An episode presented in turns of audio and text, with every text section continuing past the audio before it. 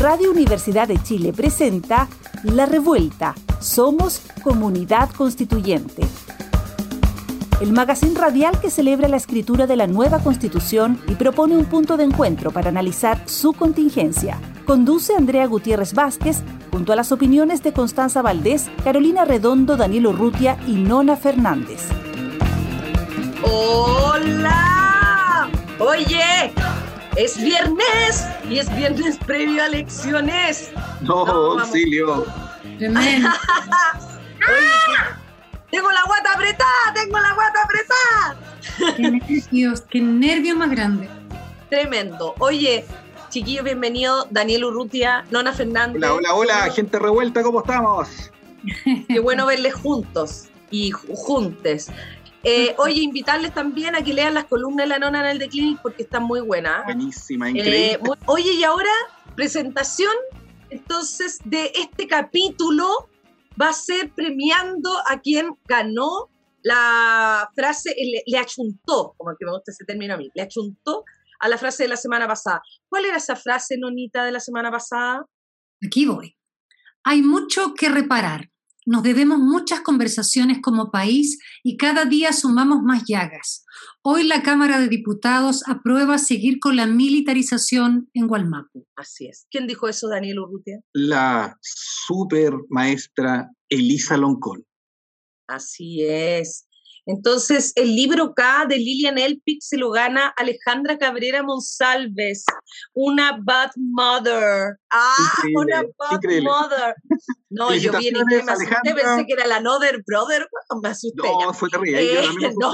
Menos mal, menos mal. Oye, eh, Alecita, te ganaste este libro precioso de Lilian Elpic, así que se van a contactar contigo desde la producción para que tengas tu libro. Ya estamos en la sección más, yo diría, esta es la sección más esperada. Y hoy día vamos a aprender toneladas, porque estamos con un invitado internacional. El, el vuelo de la revuelta ya una cosa que no se detiene. Gracias Radio Universidad de Chile. Estamos con Julio Arbizu, que es abogado, tiene 18 años de experiencia en derechos humanos, en derecho penal, en la lucha contra la corrupción. Es ex procurador anticorrupción del Perú, ex director ejecutivo del IBER para la transparencia y acceso a la información pública, habitual conferencista y consultor internacional en temas de políticas públicas, lucha contra la corrupción y gobernanza. Y queremos contigo, Julio, bienvenido primero a La Revuelta. Bravo. Oye, hay algo que no dijimos y que a mí me parece muy importante, es un dato que hay que decir. Y además, Julio es un gran amigo de nuestro Daniel, por lo tanto, un gran amigo nuestro, de la casa, ¿cierto? Gracias por la visita. No, muchísimas gracias a ustedes. Imagínense, eh, además, romper la monotonía de estos días eh, que, que, digamos, im- imponen un ritmo eh, feroz. Acabo de venir, de hecho, de mi, de, de mi terapia, que había una terapia psicoanalítica dos veces por semana, así es que estoy zen, estoy bien, pero, pero es- esto, esto además creo que, que va, que configura un final del día estupendo. Muchísimas gracias. a Esperamos no robarte esa terapia. ¿eh? Esperamos, No, esperamos, que, esperamos no hacer daño a esa terapia. Eh, oye, Julio, te quiero hacer una pregunta antes de que nos metamos en, en el tema del que tú eres conocedor y sabio. ¿Qué estás leyendo en este momento, Julio? No, qué tramposa, qué tramposa. Estoy leyendo esta novela que me recomendó Daniel. Yo fui en busca de es, esa avenida 10 de julio de Nona, de Nona Fernández. Esa. Eh, me, me recomendó Daniel eh, cuando fuimos a una, a una librería el domingo pasado. Yo estuve, yo estuve en Santiago el domingo pasado de, de regreso de Concepción, porque allí vive mi hija, a la que fui a ver porque se ha graduado finalmente eh, del, Felicitaciones. Eh, y, y de regreso pasé por, por Santiago y como es inevitable, fui a, a- a ver a Daniel, siempre nos vemos cada vez que, que podemos. Y, y entonces, pasando por una librería, él me recomendó esta, esta novela como, me dijo así, me dijo que es una novela imprescindible para entender los últimos tiempos eh, de la democracia chilena y de la, de la historia social chilena. Y yo le hice caso, como siempre le hago caso, y Muy he empezado a leerla y, y realmente me parece la propuesta, he leído poquísimo, pero he, leído la introducción que entiendo la has escrito, Nona, eh, cerca de, de, 15 años después de haber escrito la novela o de haberla publicado, y me parece exquisita la propuesta ¿no? de, del sentido de la avenida con esta idea de apropiación de, un espacio por todos, ¿no? un espacio para todos, de algo que, que rompa con, el, con la hegemonía del, del sueño del capital, ¿no? Julio, eso es justamente, de ahí quería tomarte de la cómo se rompe la hegemonía. El, el Perú también vivió un proceso de explosión social, pero se solucionó de otra manera. ¿Nos puedes contar de eso? De eso porque fue más o menos coetáneo. Bueno, eh, acabamos de cumplir un año de, la, de, la, de las movilizaciones de noviembre del año pasado fueron, claro, tuvieron en verdad un episodio que gatilla la explosión social distinto, eh, digamos, era eso, una explosión finalmente, eh, era un gobierno usurpador que había tomado por asalto el Ejecutivo y se había instalado eh, pasando por encima de las instituciones o valiéndose de ellas para cometer abuso del derecho y eh, frente a esa eh, situación, eh, muchísima gente respaldando, ¿verdad? Llamados por una vocación democrática, salieron a protestar contra esa usurpación. En, en, medio de ese estallido empiezan a confluir, sí, otro tipo de intereses, otro tipo de demandas, ¿no? Mucho más antiguas, mucho menos coyunturales, pero nadie olvidó que el objetivo de las movilizaciones era eh, defenestrar al, usurpador, al, dictador. Y eso se consiguió muy temprano. O sea, yo recuerdo, de hecho, que también tuve que salir de, Perú eh, para ir a Chile eh, el día de la tercera, la segunda o la tercera movilización. Yo estuve ahí, me gasearon, estuve felizmente yo tengo alguna visibilidad aquí, digo felizmente en verdad, yo estaba ahí eh, peleando con, con, la policía que, había, que, actuó de manera salvaje, hubo muchísimos heridos, eh, dos muertos, uno de los cuales el estudio de abogados que, que yo tengo acá en, Lima patrocina, patrocina a los, a los deudos, y fue salvaje, la verdad, fue terrible. Yo, yo me, me fui para Chile y en, y en ese interín el, gobierno de, Merino, el usurpador, pues se ve cercado y tiene que renunciar, ¿no? Se ve obligado a renunciar y eso apaga absolutamente la revuelta, porque como les digo, en la medida en que esto había sido ocasional, tenía un, objetivo principal, a pesar de que, de que yo creo que en ese momento sí se vive una especie de momento constituyente interesante, con demandas mucho más amplias, no terminan de forjarse, y, no terminan de, de, plantearse, digamos, en el espacio de debate, ¿no? Y, han quedado, si bien esas demandas permanecen y dieron lugar, de hecho, después, eh, poco tiempo después, a la, a la, elección de Pedro Castillo como presidente de la República, eh, no han terminado de, em, de construir ¿no? la, la, ejecución de ese momento constituyente. ¿no? y, Pedro Castillo, perdón Julio, Pedro Castillo eh, en una de sus demandas o sus propuestas es una asamblea constituyente, ¿no? Por supuesto. De hecho, la, una de las principales eh, ofertas electorales de Pedro Castillo, también de Verónica Mendoza, ¿no? la otra eh, agrupación de izquierda o, progresista entre las que participaron de las últimas elecciones generales, eh, sí, es, es la, asamblea, la Asamblea Constituyente, la convocatoria de una Asamblea Constituyente. El gran problema aquí, bueno, hay varios problemas en verdad. Uno de orden técnico o institucional o constitucional, si se quiere, que es que la Constitución no prevé el mecanismo para la convocatoria a, una, a un referéndum que dé lugar, que dé paso a una Asamblea Constituyente, porque la Constitución del 93 que nos gobierna hoy día es una, una constitución que viene de la dictadura. Recuerden que fue eh, claro, fue, fue dictada eh, después del golpe de Estado del 92 de Alberto Fujimori, es la constitución del 93, y como tal, claro, rigidiza absolutamente este, la constitución y la vuelve casi, casi eh, infranqueable. Eso, por supuesto, atenta contra el poder constituyente. Es decir, si no hay expresión, si no hay posibilidad de ejecutar ese poder constituyente, pues algo no está funcionando.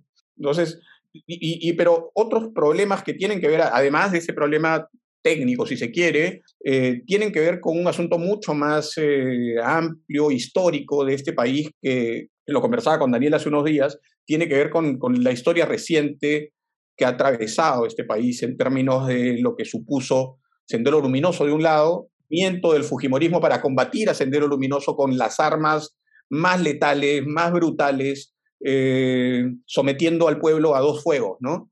Esa situación todavía no permite que un estallido como el que tuvieron ustedes hace un par de años eh, dé lugar a la contundencia, con, contundencia más bien a, una, a, expresar la necesidad de, un, de, un, de una asamblea constituyente. ¿no? Es decir, para, para contextualizar un poco, la, la, no salida de Piñera puede haber ayudado a que se haya establecido de manera más contundente la agitación social y, y lo haya, y, y, se haya empujado hasta el punto que se llegó. Es decir, podría ser, de hecho, el aspecto positivo de que Piñera haya seguido en el poder, que son que, que, en realidad es algo que parece como imposible de mirar, ¿no? Un, un proceso que nos ha llevado bien como a, al extremo político. Hoy día ya que está instalado en el gobierno en Perú y que se acaba el proceso de las propuestas, ¿no? De las propuestas de campaña y todo, ¿cómo ves tú el, el camino eh, de esta posible instalación? O sea, ha decaído porque si la agitación social decae, sabemos que también las promesas de campaña decaen, ¿no? no se, se desinflan. ¿Cómo, ¿Cómo ves tú este proceso? ¿Hay un compromiso político real o, correspondía más bien al ofertón? Sí, bueno, eh, muy interesante lo que dices, Andrea, porque efectivamente, claro, eso parece, parece marxismo de manual, ¿no es cierto? Es agudizar las contradicciones, efectivamente, y en ese ámbito eh, es mucho más posible, digamos, este, tener escenarios como, como el que tienen ustedes. Aquí ha ganado finalmente las elecciones un gobierno progresista, un gobierno que ofrecía además la Asamblea Constituyente dentro de su programa, eh, y lo que ha ocurrido es que, claro, eso ha desmovilizado un poco a la gente, la, victoria de Castillo ha desmovilizado a la, gente. Eh, por otro lado, la resistencia por parte de la derecha nos ha recordado a todos que aquí eh, el sentido común que ha instalado la derecha en el imaginario colectivo de la gente es muy potente lo ha ganado. Eh, eh, o sea, el sentido común tiene que ver con esto que yo les decía, con, con, el gran problema que cargamos de haber soportado a, Sendero y, la reacción del, Estado, la reacción brutal del Estado. Entonces, cualquier tipo de eh, revuelta, de estallido, huele a terror, ¿no? Y, eso, y eso genera del lado de la derecha un discurso de, de mm, muy, muy inconveniente para, para la gente y, se ha, y, repito, se ha establecido eso dentro del, del, imaginario como una cosa negativa, nociva, perversa, ¿no? Julio, para contextualizar un poco, tenemos que decir que eh, las víctimas del conflicto eh, son por lo menos 60.000 personas fallecidas, ¿no? Sí, son, son en verdad eh, las víctimas del conflicto en Perú son 70.000. Yo recuerdo haberle dicho alguna vez a, a Pepe Salaquet en una conversación que tuvimos sobre la comparación de los muertos de la dictadura eh, chilena respecto de los muertos del, proceso de, guerra, de conflicto armado interno en Perú, que eh, ustedes pensaban que sus muertos eran 20.000 y en realidad terminaron siendo 5.000, y nosotros pensábamos que nuestros muertos eran 20.000 y terminaron siendo 70.000. Es decir, eh, para un muerto chileno valía como cuatro peruanos, ¿no? Y eso tiene que ver con un asunto que hoy por hoy, eh, digamos, configura en gran medida lo que está pasando y lo que puede pasar a futuro. Los muertos aquí no tenían DNI, no eran ciudadanos prácticamente, eran sujetos que no tenían identificación. Los muertos de la dictadura chilena son muertos de clase media, son identificables perfectamente. Aquí no. Eh, y son esas personas, ¿no es cierto?, los parientes, los deudos de esos muertos, los que han elegido a Castillo. Y los que han elegido a Castillo creyéndole también, ¿no es cierto?, que viene una asamblea constituyente que recoja probablemente sus demandas y sus expectativas. El gran problema es que eso, esas expectativas y esas demandas y, y esa oferta original de Castillo choca violentamente contra la resistencia de una derecha que es durísima, muy, muy dura, que se resiste y se va a seguir resistiendo a eh, entrar en un proceso de, de conformación de una asamblea constituyente. Claro, que de alguna manera es, es la plantilla, ¿no? Es la misma plantilla que observamos acá se reproducen, las lógicas de las derechas se van reproduciendo en el mundo de manera muy, muy similar, ¿no es cierto? Y esta criminalización a la violencia, esta, esta, esta, esta maniobra de confundir la soberanía popular, el poder constituyente con, con el crimen, ¿no? Como parte de una, de una estrategia quería llevarte, Julio, a, otra, a otra observación pensando en nuestro proceso constituyente. Este es un programa en el cual nosotros estamos todas las sesiones hablando de este proceso constituyente y queríamos eh, aprovechar tu, tu expertise en relación a la corrupción y que nos planteara según tus ideas. otra plantilla, otra plantilla de la corrupción. Otra, exactamente, otra plantilla. Eh, oye, Nájira, yo quiero hacer un paréntesis también y solamente para dejar una especie de, de, idea para otro programa que pudiéramos tener aquí a Batman y Robin, porque, porque Daniel y Julio son como Batman y Robin, y ellos han tenido, eh, yo debo decirlo, una, eh, una participación bien contundente en una misión anticorrupción en Honduras, que en algún momento nos podríamos juntar y podríamos tener un programa especial de eso también. Eh, ahora no alcanzamos, pero apuntando al tema corrupción, es que quería preguntarte cómo tú ves que se podría trabajar esto en un proceso constituyente, de qué manera una constitución podría adelantarse a evitar la corrupción. Qué, interesante, qué interesante la pregunta porque, a ver, yo tengo, yo tengo un enfoque de la corrupción que es bastante particular, ¿no? Eh, hace mucho a, una ex ministra de Justicia aquí le preguntaban cuáles eran los, eh, los bienes jurídicos que protegían los delitos contra la administración pública, es decir, los delitos de corrupción. Y ella decía el patrimonio, el patrimonio público, ¿no? Hay que cuidar el patrimonio público. Yo creo que no es eso. O sea, si bien la corrupción efectivamente afecta al patrimonio público, lo que afecta en principio son derechos fundamentales. O sea, yo creo que partir de la idea de la afectación de derechos por la corrupción, ¿no es cierto?, ya eh, nos pone, eh, eh, o más bien nos otorga la certeza de que estamos en el camino correcto, cambiando una constitución que precisamente ha hecho que el Estado abdique de su responsabilidad de reconocer y proteger y garantizar esos derechos fundamentales. Entonces ya el hecho de em, voltear la mirada hacia, em, digamos, el poder constituyente de los pueblos indígenas, eh, que em, nos, ocupa de los derechos de los pueblos indígenas, de los, de, los derechos de los pueblos originarios.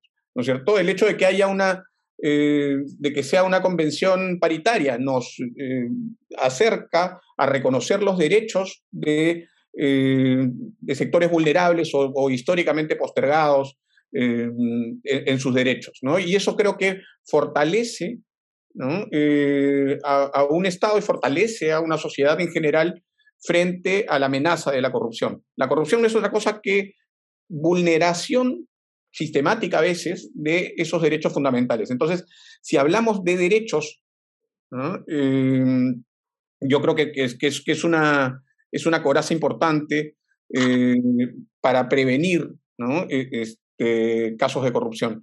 Y otra cosa, Sí, Julio, lo que pasa es que muy concreto para apoyar lo que estás diciendo es la experiencia que tuvimos en Honduras en relación al desfalco que hizo el Partido Nacional del sistema de salud hondureño. O sea, la llegada de la misión se produce por la petición de la población que ya no aguantaba más la corrupción, pero era un problema de derechos humanos, o sea, un problema de derecho a la salud. Se robaron todo, se robaron todo lo que tenía que ver con eh, la salud de la población más pobre y no había nada. Entonces, esa fue una de las situaciones. Y ahí se puede ver que robar el dinero público, hacer ser corrupto en ese sentido, tiene un efecto directo de los derechos de las personas más pobres. Absolutamente, ¿no? Y, de hecho, ahora, eh, en el contexto de la pandemia, nos damos cuenta de cuánto nos ha costado no tener em, sistemas sanitarios lo suficientemente sólidos como para poder eh, enfrentar esta, esta situación.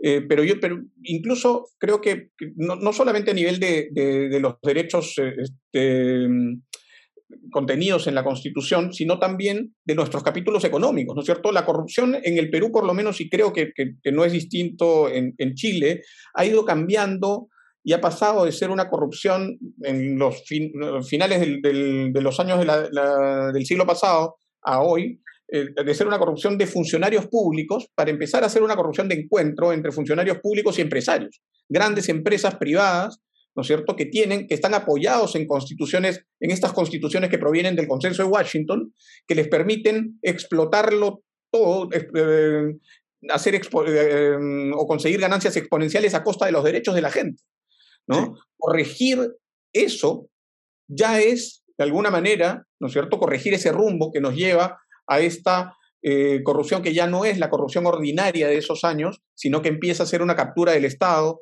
que empieza a ocuparse, eh, que los intereses privados empiezan a ocuparse de los espacios de decisión de políticas públicas, y eso es lo que finalmente genera la corrupción. Sí, así es. Oye, Julio, bueno, que raudo y veloz ha sido todo esto, pero eh, qué revelador también mirar desde, a mí me, pasa mucho que el tema de la corrupción uno nunca sabe por dónde agarrar el hilo, ¿no? Y, creo que nos pasa a las ciudadanas y a los ciudadanos cuando contemplamos el tema de la que nos parece inabordable. Eh, y desde esa perspectiva me parece tan interesante algo que ha sucedido naturalmente con el proceso constituyente chileno eh, y que me imagino también sucedería en el caso Perú, donde finalmente el proceso, al ser una, un, un quiebre tan duro, tan, tan difícil, y además hecho, construido con el dolor que significaron las violaciones a los derechos humanos en el contexto, hacen que la perspectiva de derechos humanos haya atravesado mucho la mirada eh, constituyente, ¿cierto? Que era una duda que algunas personas, por ejemplo, como Daniel, que permanentemente han estado en estos temas, tenían la aprensión, pero hoy día esto se ha ido generando eh, de manera muy potente y creo que esa mirada y esa perspectiva también en el abordaje de la corrupción es algo nuevo que no habíamos logrado observar como ciudadanamente. Así que eh, te agradecemos muchísimo tu, tu, iluminación y como dice la nona, y voy a aprovechar aquí de sellar el pacto, que por favor vuelvas, porque es muy, es muy corto, hemos hecho como una introducción de lo que, del, del jugo que podemos sacar de, Julio y de su conocimiento y su experiencia y también de esta relación virtuosa que han establecido con Daniel en torno a los valores de, lo que esto significa. Así que darte las gracias. Eh, gracias por leer a la, a la nona. ¿ah? Gracias por leer a la nona. Solamente a lo mejor pedirle a Julio que haga una, una visión de cómo se ve desde fuera el proceso chileno, brevemente. ¿Cómo nos vemos? 20 segundos. ¿Cómo se ve? Que es importante para la recta provincia. La verdad es que eh, ahora, ahora que estaba con Daniel y, conversábamos un poquito del proceso, lo miraba con una envidia sana.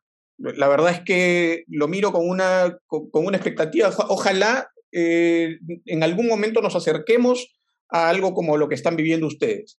Eh, creo que, que, es el espacio en el que hay que luchar, creo que es el espacio en el que hay que construir derechos para todos y todas hablaba con Daniel, por ejemplo, del, tema de la justicia comunitaria, y me parece tan lejano todavía aquí, ¿no es cierto? Y que ustedes lo estén discutiendo de la manera en que lo están discutiendo, con la, con la correlación que tienen, de fuerzas que tienen eh, los, sectores progresistas en la Asamblea, en la, Convención. Es un escenario, es el escenario, a aprovechar, ¿no es cierto? Eh, eh, aquí puede, puede, este puede ser un hito fundacional para, para el país en términos de, de, la deuda social que tiene con, todos sus ciudadanos y ciudadanas. Así es, concordamos contigo y además el cuidado que tenemos que tener con estas próximas elecciones, porque lo que tenemos que proteger es este proceso que estamos viviendo y esa convención y el trabajo que ahí se está haciendo. Estamos viviendo dos Chiles paralelos, Julio. Rapidísimo, que me parece fundamental también recordar, y a propósito de mi lectura inicial de la novela de la nona, es que Qué interesante que ustedes, claro, ustedes han tenido un par de generaciones perdidas, lo hice, este, ¿no es cierto?, después del, de, la marcha del 85 eh, hasta el 2007, con la Revolución Pingüina, ¿no es cierto? Nosotros todavía estamos transitando esas generaciones perdidas, ¿no? Hay algunas voces ahí que se cuelan y van, eh, este, pero esas generaciones perdidas son producto de la guerra interna, de, las muertes, de la cantidad de muertes, la cantidad brutal de muertes y, violación a los derechos humanos que, aquí todavía eh, tienen una herida abierta. Muchas gracias, Julio. Fue un placer conocerte eh, y nos vemos muy, muy, muy pronto. Un abrazo. Volverás. Abrazos. Chao, chao. Oye, y ahora eh, vamos a irnos al anuario. ¿les parece? Para que nos metamos luego en los temas de la semana. el anuario de la semana.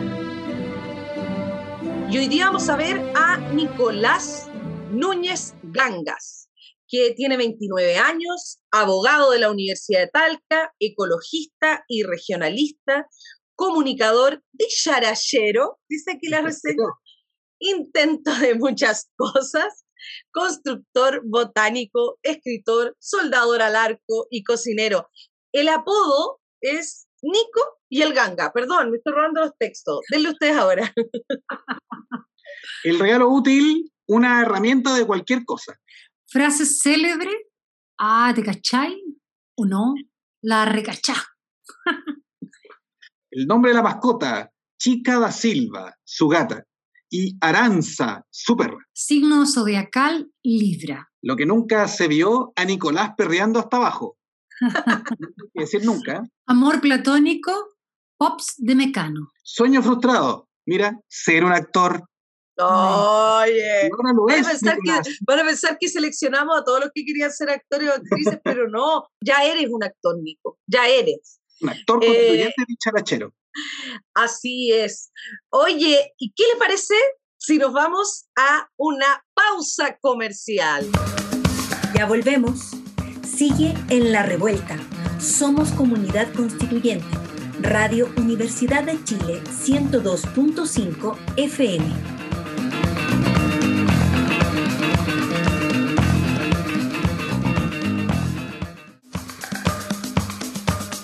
La revuelta.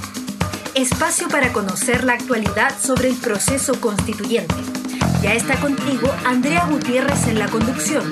La acompaña Daniel Urrutia y Nona Fernández. Ya, y ahora sí nos metemos en la conversa chiqui. Los veo muy serios qué y difícil. complicados con, este, complicados con este asunto. Hoy día, para que sepan nuestros telescuchas, vamos a hacer, vamos a intentar hacer un tejido en los dos Chiles, ¿no? Este Chile que mira al futuro en la Convención Constitucional, esta máquina futurista que es la Convención Constitucional y su discusión, lo que queremos ser, lo que anhelamos ser, y el Chile de hoy, aquello que somos, porque se vienen las elecciones presidenciales, y tenemos que ver cómo va a dialogar eh, este, estos que pasen a la segunda vuelta, o si gana alguien en primera vuelta, quién gobierna este país, cómo va a dialogar y cómo serían los escenarios también. Ficcionemos a Lonona Fernández, ¿cómo sería? ¿cómo sería? Yo, mira, solamente quiero decir algo que conversamos la semana pasada, pero que es tremendamente importante ah, eh, en, en esta previa del domingo, que es que cuando votemos pensemos quiénes van a ser los mejores, las mejores, les mejores para llevar este proceso constituyente al futuro. Yo, yo tengo todas mis fichas puestas en el proceso, esa es la verdad. Sí. Y mi voto va a ir para quienes puedan desarrollar con mejores garantías este proceso y llevar a cabo lo que el poder popular ha designado, que es tener una nueva constitución y de ahí en adelante comenzar los cambios que necesitamos, ¿no? Entonces creo que es fundamental pensar en eso como primera cosa. Yo me pongo en ese escenario en que vamos a tener a las personas adecuadas para seguir con esto. El resto de los escenarios son catastróficos. Pero mí. no, no, claro, eh, pero es una elección y las elecciones puede pasar cualquier cosa. Entonces, claro, ¿qué, va- qué va a ocurrir si gana la gente que no quiere el proceso constituyente? Y sabemos y conocemos quiénes son. Entonces, es súper complejo porque, claro, se, se va tejiendo otra situación, ¿no? O sea, imagínense que este gobierno de Piñera, que fue a, a- a peñascasos con la constituyente, digámoslo claramente, eh, ¿qué pasa si gana Cast? No, O sea, No hay Sí, ninguna Ahí posibilidad. renunciamos, renunciamos, nos Ah, vamos. sí. El- no, además que- ya lo dijo, ¿ah? Él, Sí, él claro. lo dijo, él lo señaló como, eh, es decir, la frase no fue más elaborada que decir, si no nos gusta la constitución, la cambiamos, una cosa La así, ¿no? Eh, esa, esa es un poco la, la, la posición que tienen. Ahora, a propósito de eso, yo como citar un poco el debate que vimos, el último debate, ustedes saben Mm. que yo no veo los debates porque son muy tarde, pero este fue más temprano, así que vi un pedazo.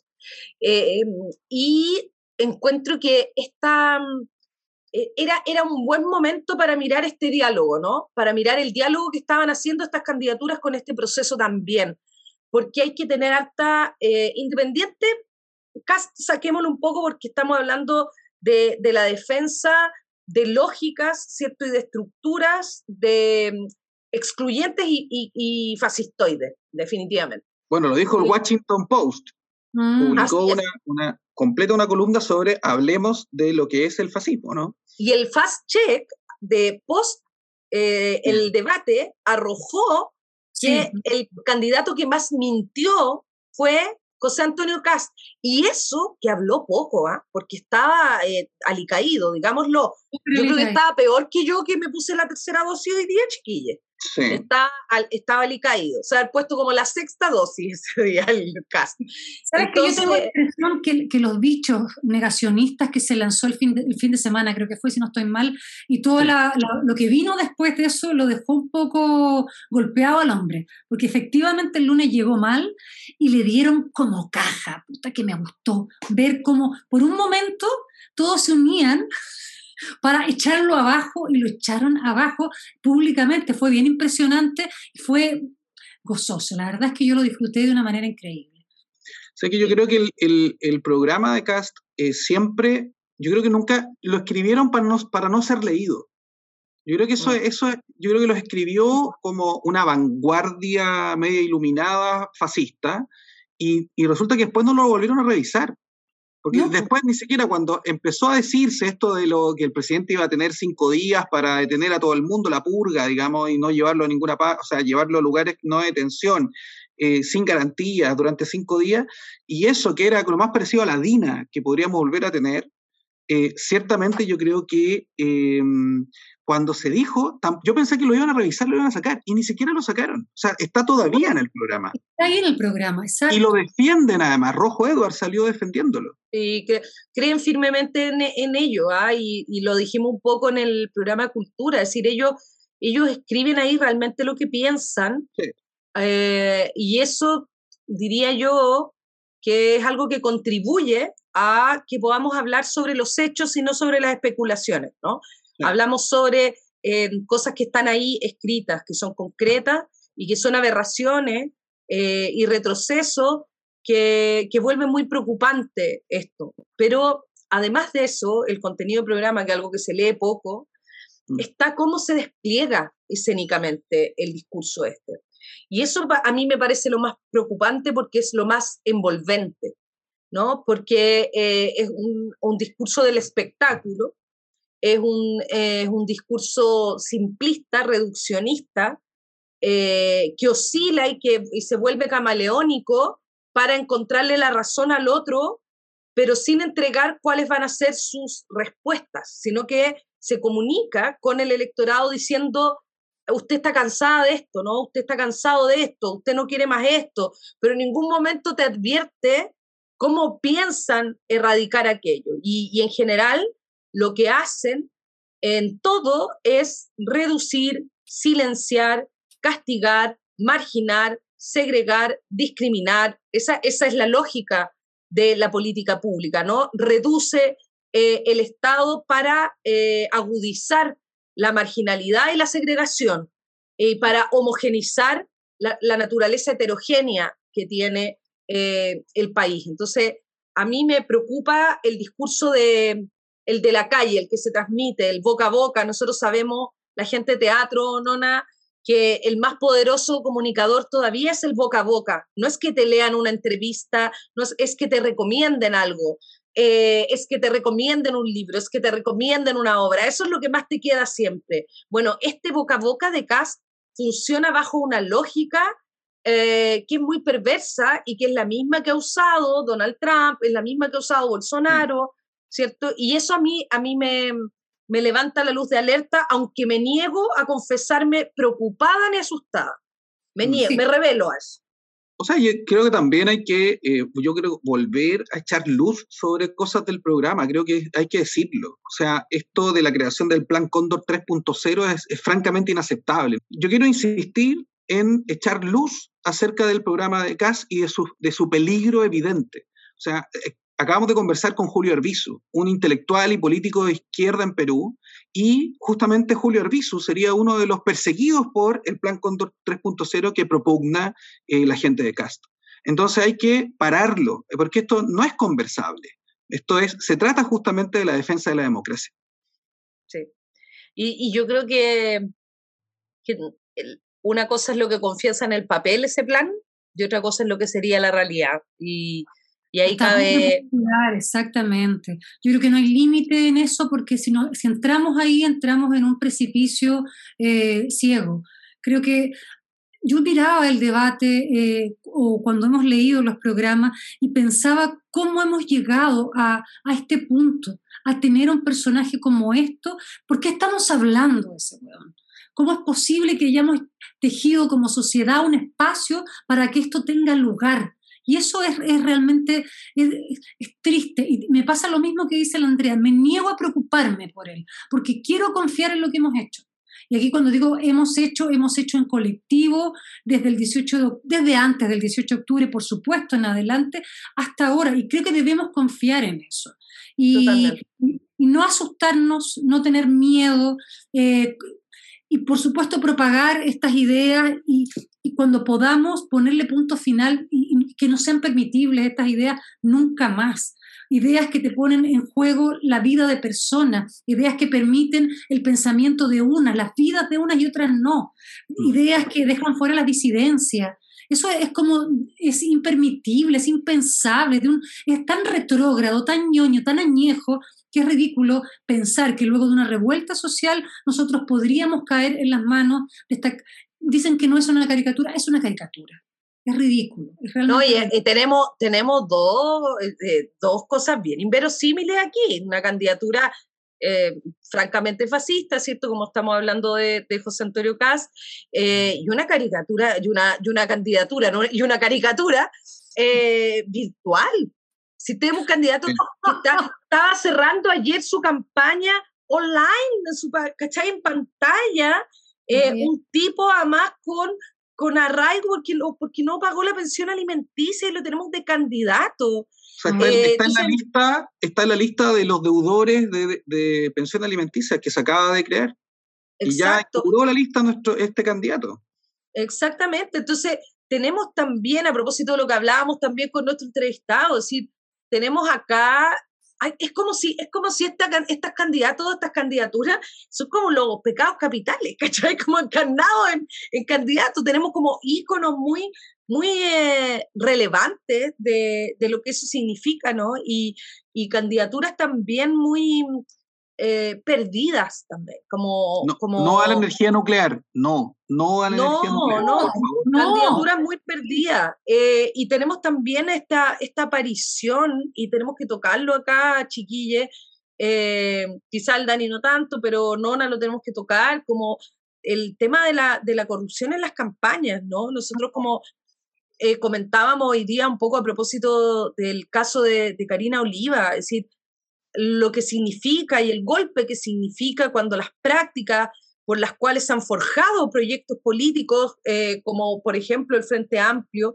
eh, para como el sustento ideológico de, de sus demandas, de su razón de ser, nace en el hecho de hacer la política de otra manera y cuando alguno de los suyos o alguna de las suyas en este caso eh, cae en esta práctica, ¿cierto? Es, es un dolor, es un golpe muy duro. Ahora, destacar la rápida acción en este sentido de todo el Frente Amplio, más que un apedreo eh, público en la plaza, sino que establecer los límites eh, de lo inadmisible que son estos, estos actos de, corrupción y de cajas pagadoras finalmente que se pueden volver las campañas para los propios partidos o para los propios algunos militantes de los partidos. Entonces, es una semana súper eh, como que de aquí al domingo podría pasar mucho cuento.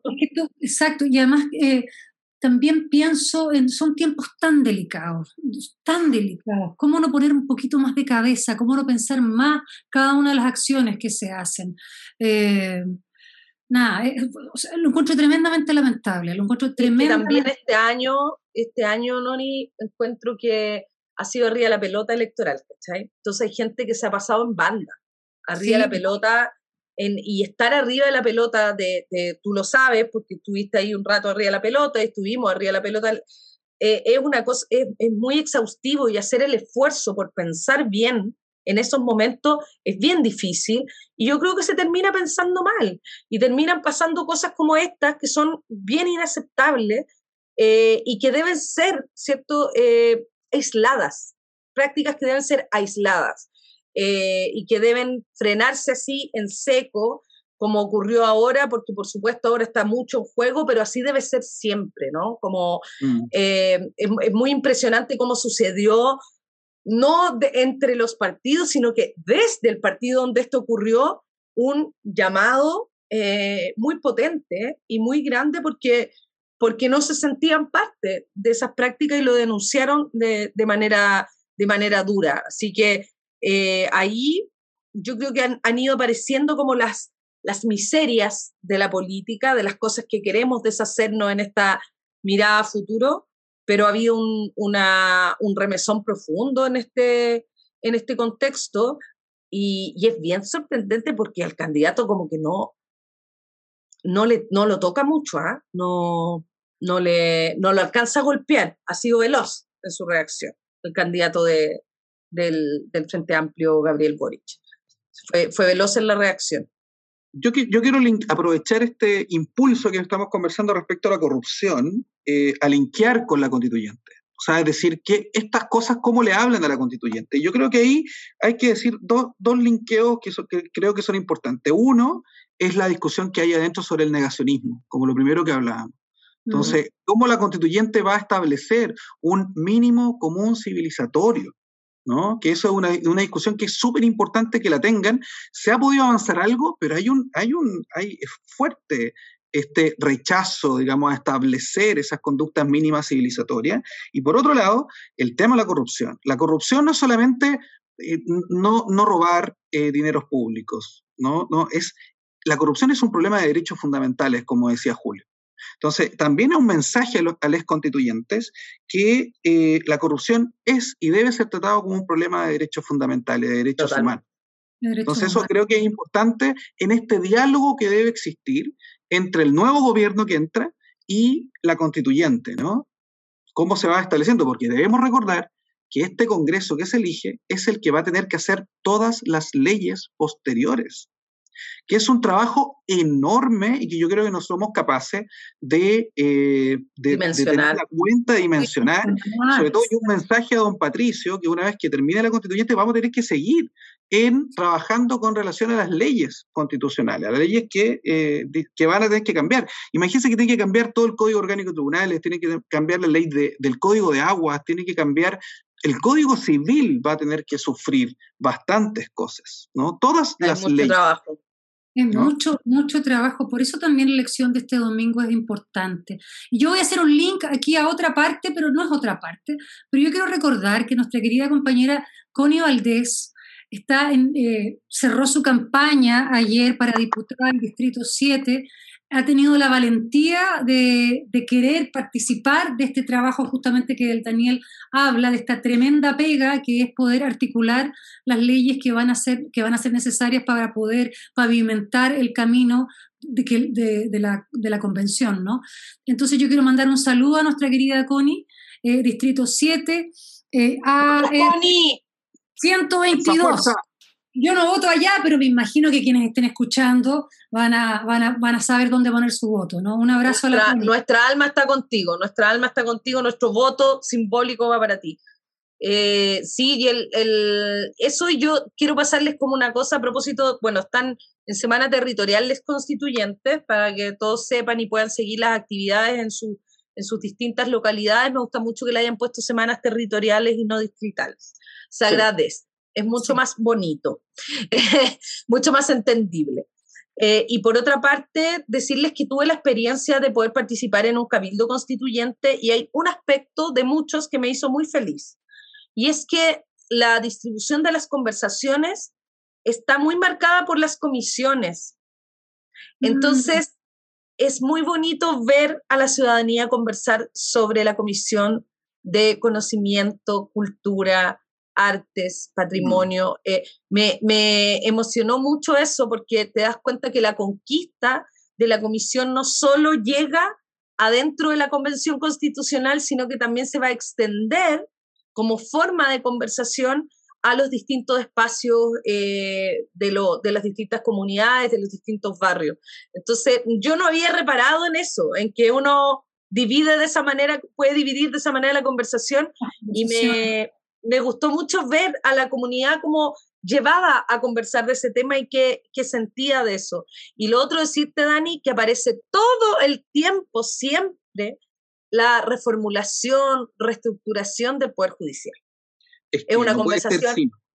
Sí, está donde es muy, muy presente, está muy latente y eso también es, es una conquista porque son temas de repente que no permean eh, mm. fácilmente las conversaciones porque siempre los derechos ciertos básicos se toman esa conversa. Mm. Sí, bueno, con mayor razón, y, lo que tú estás expresando eh, tiene que ver con los mecanismos de participación que la constituyente ha señalado. Entonces, ahí vamos a tener, o sea, una preocupación central en que los plebiscitos dirimentes funcionen, en que entre los demás cabildos también eh, prendan, en que estas situaciones eh, la gente se pueda expresar y no solamente el voto al, al, constituyente, ¿no? O a la constituyente, sino que también ese diálogo permanente que debe haber con sus territorios para que lleven eso al, al hemiciclo, a la definición, a la discusión. ¿no? Porque si no, lo que, lo que elegimos no fue una comisión de personas buenas. Elegimos lo, más representativo que nos salió para poder conversar y poder tomar las decisiones lo que queremos para el Chile de 50, eh, 60 o 100 años más. Sí, y, sabes lo mismo, me gustaría también señalar algo muy cortito. La semana pasada tuve que viajar a Curicó eh, por, por, un tema literario y ellos estaban muy nerviosos y muy expectantes con la semana territorial y tenían ya organizado una serie de visitas para hablar con los constituyentes que iban con los colegios. Y los cabros estaban súper emocionados porque iban a estar en contacto con los constituyentes. Eh, solo esa, esa pura emoción a mí me, me emocionó valga la redundancia, mucho. Tanto que se ha hablado de la misma CC, eh, tanto que dijeron, eh, ¿para qué las semanas territoriales? Vamos a perder tiempo, no es necesario, metámonos a trabajar, eso no es trabajo, eso es pérdida de tiempo. ¿Cómo no entienden lo importante que es para la ciudadanía estar al tanto, conversar y ser parte de ese, de ese diálogo, ¿no? Así es. Oye, amigues, voten, voten, voten, queremos decirles, y eh, vamos a pasar a nuestra etapa del concurso. Porque ¿qué libro tenemos esta semana para regalar, Nona? Oye, tenemos una super joyita que es un estreno. hoy día, Ediciones del Gato, que es una editorial que yo amo, que la lleva una querida compañera que se llama Lilian Flores. Nos regala, nos ofrenda cuando el ángel pase la lista, que es el estreno de Eva Devia. Es un libro de relatos 15 relatos, todos tienen que ver de alguna u otra manera con este proceso que hemos vivido estos últimos años de revuelta, de proceso constituyente y de pandemia también, todo enredado. 15 historias con 15, con 15 va, 15 historias en 15 cuentos que son realmente muy, muy cálidos, una escritura muy, muy cercana, debo decirlo, de la Evia, y el que se lo lleve se va a llevar el manso regalo. Una joyita. Una joyita. Oye, ¿y qué frase tendría que em, como adivinar la persona que se va a ganar este libro, don Daniel? Es, comillas, decirle al gigante egoísta del Senado de Chile, que trabaja en Valparaíso, que por el bien de Chile y esta convención suelte las oficinas que son de propiedad de la ciudadanía. Ya basta esta humillación. Sí, pues suelten las oficinas. Suelten la cuestión, la gente Rechazan la acusación constitucional y nos sueltan las oficinas. No Aparte que no cuentan las oficinas, ¿cómo se dan cuenta que los van a eliminarse? Podrían hacer un gesto para que no lo eliminen. basta ya. un gesto desesperado del Senado por mantenerse. No, están haciendo, están haciendo todos los puntos para que lo mandemos a la casa y seamos unicamerales. Exacto. Oye, eh, y así se nos va el programa de hoy. No. Don Patricio, entretenido en todo caso, me encantó el invitado. Eh, cuéntanos si, te ganas el premio ah, internacional, International Premio. no, no me lo gané, no me lo gané, Andrea. Ah, ¿Ya se sabe? Sí, ya se supo. Ah, ah pero, pero estuviste nominada en English, ya para mí una cosa, pero... En English. yo, yo, me di por premiada ya, y que me estuvieran leyendo el domingo. Sí, amiga. Oye, y los queremos, por supuesto que nos vamos a ir porque queremos de nuevo reiterarles que vayan a votar este domingo, que no voten por CAST y decirles que nos vamos con Calle 13 y por supuesto, porque tuvimos este invitado de hoy, vamos con Latinoamérica. Increíble. Excelente, excelente. Chao familia. Chao, chao. Muy buenos días a todos los amables oyentes en esta mañana de su radio Inti Ayiyan chukaliyachu walakyachu meraya kasi kichis. Kay kos kolakta pika yata takawalakta kuna pi uyari kuna wai kuna panay kuna. Kuna ka ayin take waira kuna chay muka kay Puerto Rico nación manta pacha. Pay kuna sutik mi calle 13. Y las patas vemos taquita pomanchis. Chay take sutik mi Latinoamérica. Uyari kusunchis. Cancunapa.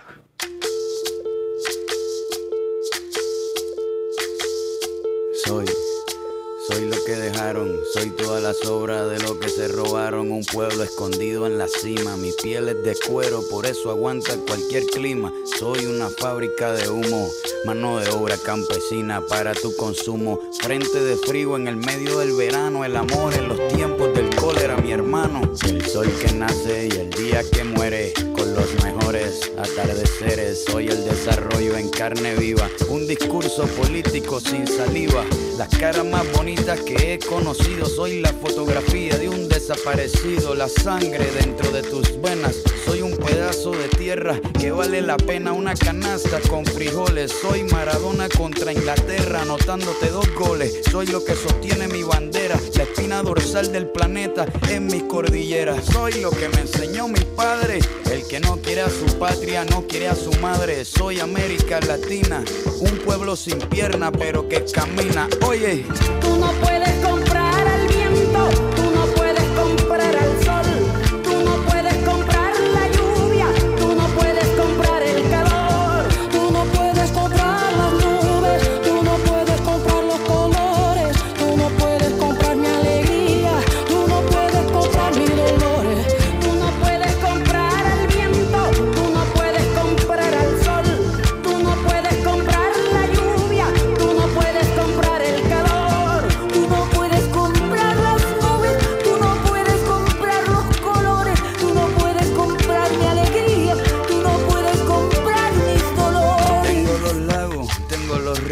Tengo mis dientes pa' cuando me sonrío, la nieve que maquilla mis montañas. Tengo el sol que me seca y la lluvia que me baña. Un desierto embriagado con peyote, un trago de pulque para cantar con los coyotes. Todo lo que necesito.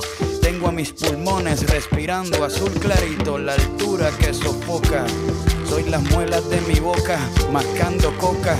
El otoño con sus hojas desmayadas, los versos escritos bajo la noche estrellada una viña repleta de uva, un cañaveral bajo el sol en Cuba. Soy el mar Caribe que vigila las casitas, haciendo rituales y agua bendita, el viento que peina mi cabello. Soy todos los santos que cuelgan de mi cuello, el jugo de mi lucha no es artificial porque el abono de mi tierra es natural.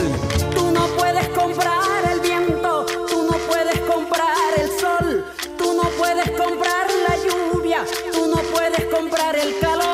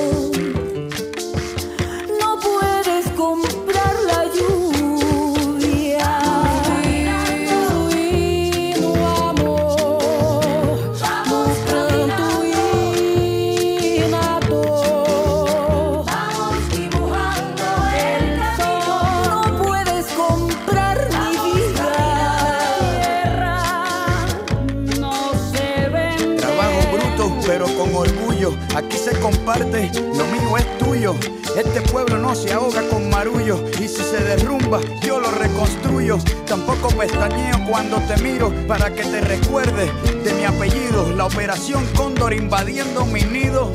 Perdono, pero nunca olvido. Oye.